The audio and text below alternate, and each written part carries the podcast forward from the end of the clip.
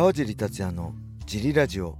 はい皆さんどうもです、えー、このラジオは茨城県つくば市並木ショッピングセンターにある初めての人のための格闘技フィットネスジムファイトボックスフィットネス代表の梶がお送りします。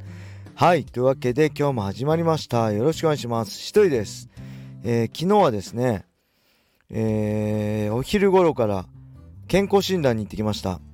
2年ぶりぐらいですかね。去年行ってないんですよね確か。タイミングが合わなくて。えー、そしてねすごい大きな病院でどこで健康診断行くのか2年ぶりで覚えてなくて迷ってたらね本当にたまたまホワイトボックスフィットネスの会員さんに会ってねそこで働いてるんですけどものすごい大きな病院でなかなかそんな偶然ないと思うんですけどたまたま会えてねあの案内してもらいました。ありがとうございました。普段ね運動してる姿しか見てないんですけど働く姿も素敵でした。はい。そしてえー、まあ健康診断自体は多分問題ないと思うんですけどやっぱりね運動も運動されてますかって言ったから運動は毎日してますって。まあ毎日そんなハードにやってないんですけどね今は。まあ何かしら運動はしてるんで。はい。えー、健康診断の後もねずっと日曜日の夜からずっと何も食べてないで水分も朝から飲んでなかったんでしっかり水分とご飯を食べてプロテインを飲んで、えー、筋トレしてきました。はい。健康でいたいと思います。まあ正直ねもういつ死んでも後悔ないんですけどただね苦しむのは嫌ですね。ずっと元気で生きるか死ぬ時はもうあっけなくポロっていきたいですね。コロっていきたいですね。ポロじゃないですね。コロっていきたいですね。なんか苦しみながら手術しながらとかそういうのは一番嫌です。はい。そんな感じで今日はねレターもあるんですけどえっとね今週末に控えたベラトール。2days ハワイ大会の注目カードをねここで紹介しましょう。でまずね土曜日のベラトル294こちらは、えー、渡辺香奈選手が、えー、狙うベラトール女子フライ級タイトルマッチがあります。王者イズ・カムーシュ VS デイアナ・ベネットね。こちらがあります。そしてもう一つ、えー、日曜日のね23日のベラトール295で決勝が行われるベラトルバンタム級ワールドグランプリの準決勝まで行ったダニー・サバテーロの試合もありますね。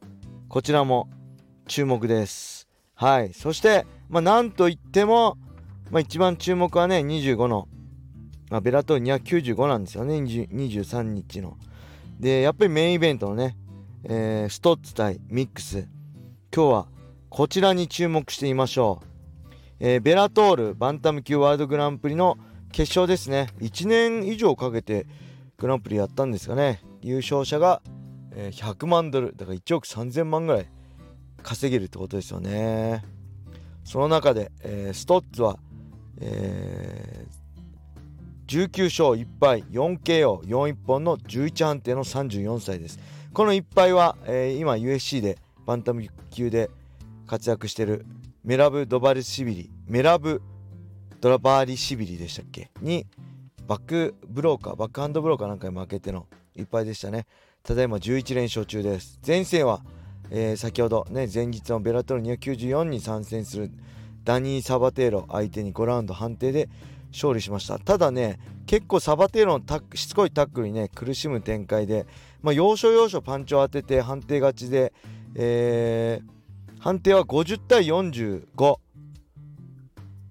と48対4748対47ってことで結構ねまあ、えー、ポジショニングはサバテーロでしたね。ただサバテーロはポジショニング取っても明確なダメージパンチとか攻撃がなかったのでまあ、要所要所でパンチ打撃を当てた一つかなっていう試合展開でした。そしてその前の、えー、バンタムグランプリ1回戦では、えー、日本でねこの前、あの、戦った今度も戦いますね5月6日も戦うファンアーチュレットとやってますこちらは3ラウンド16秒で KO 勝ちですただこちらも試合こちらの試合も1ラウンドからアーチュレットは結構ね攻め続けて受けに回り後手に回る展開でしたね。でまあそういう中で3ラウンド目、えー、アーチュレット頭が下がったところに左肺を当てて KO 勝ち。はい。それが、えー、ラウフォンストッツです。そして対するパトリック・ミックス17勝1敗 1KO12 の一本勝ち4判定の29歳。フィニッシュ率はなんと驚異の77%ですね。はい。でこの唯一の負けっていうのがファン・アーチュレッターなんですよね。えー、タイトルマッチ123はん？12は圧倒的に攻めたのかな？ただそこで決めきれずにスタミナが切れて345取られるって展開だったと思います。で前線は、えー、マゴメド・マゴメドフ相手に2ラウンドねギロチンで勝ってます。えー、まあ、1ラウンドはタックルで組みつくマゴマゴにまあマゴメドマゴメドフにギロチン合わせてねスイープしたり上になったり。でスタンドのミックス優位でしたね。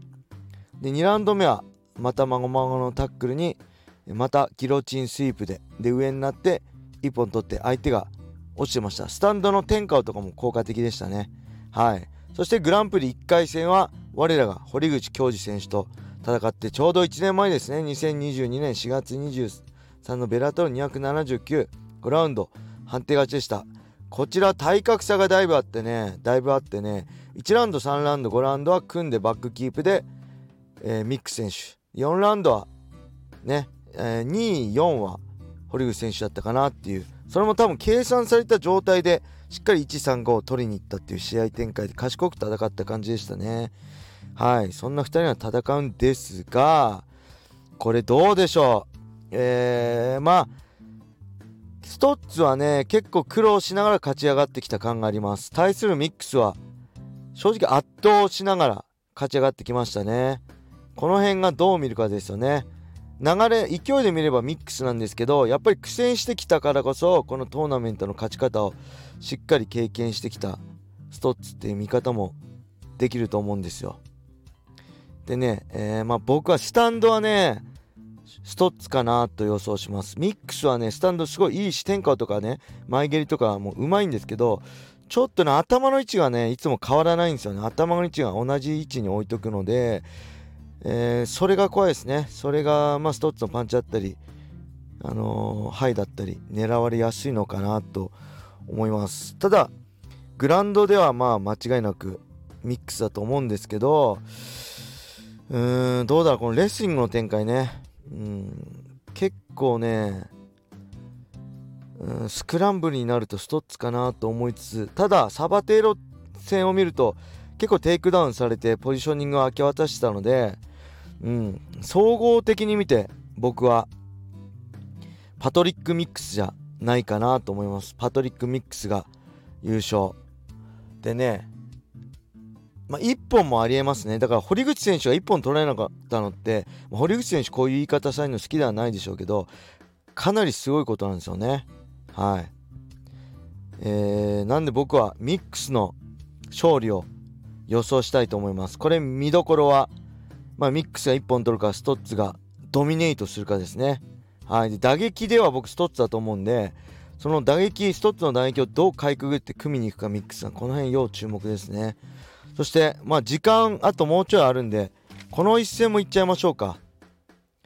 えー、渡辺香奈選手、イリマレイ・マクファーレン、ね、フライ級の一戦です。これはね、えー、マクファーレン12勝2敗で 2KO61 本4判定のフィニッシュ率67%これ女性でこの67%ってかなり高いですね。で対する渡辺香奈選手は11勝1敗1分け 3KO41 本4判定ですね。でマクファーレン選手は前線判定で、えー、エレン選手に勝ってます。まあ試合内容スタンド中心で少しね後手に回っちゃってたんですけど、まあ、テイクダウンしてあのー、勝った感じですかね。うん。で、えー、結構ねこうまあパンチはうまいんですよね。マクファーレン。でその前の、えー、1年前のねベラトールハワイ大会でジャスティン・キッシュ相手にここは負けてるんですけど結構パンチはうまいんですよ。それが怖いですね。ねパンチができる基本的には組の選手だと思うんで。うん、で渡対する渡辺選手はね、まあ、フィジカルは絶対負けてないし僕寝技の状態でも絶対負けてないと思うんですよ。だ普通に MMA グラップリングで言えば僕は渡辺選手が勝つと思います。ただこれの場合 MMA なんで渡辺選手は一番怖いのはねこの打撃のディフェンスの部分ですよね。オフェンスパンチ力はめちゃめちゃあるんで当てれば KO できるんですけどやっぱ渡辺選手も頭の位置はあんま変わらずで結構ねブロッキングとかもまだまだ隙があるんでなかなかねこう顔で受けちゃう場面が多いんですよね。打たれ強いからそれでも勝つ場面も勝つ時も多いんですけどこの辺パンチがうまいマクファーレン相手にどう対応するか。ただなんか渡辺香奈選手ここ1年半ぐらいしっかりボクシングの練習してきてだいぶ成長したとのことなんで MMA ファイターとしてのね成長を渡辺香奈選手見てみたいなと思います。MMA グラップリングでは渡辺香奈ただ MMA っていう意味ではマクファーレンがちょっと上手なのかなと思います。しっかりパンチからの組みケージに押し込んでのケージレーシングだったりそういうとこはマクファーレンの良さが出るかな。だ渡辺選手は新たにね前線使ったタックルですね。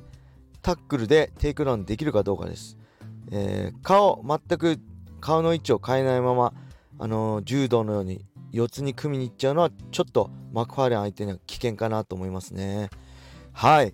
そんな感じです。ぜひ、えー、4月22日土曜日そして23日日曜日のベラトールね294、295日本人選手3人出ます。注目です。ぜひ UNEXT で独占生配信なんで見てください、えー、僕は両方とも解説します。なので土曜日はジムは小野田さんと小林さんに任せて通常営業してるんでよろしくお願いします。はい、それでは今日はこれで終わりにしたいと思います。皆様、良い一日を。またね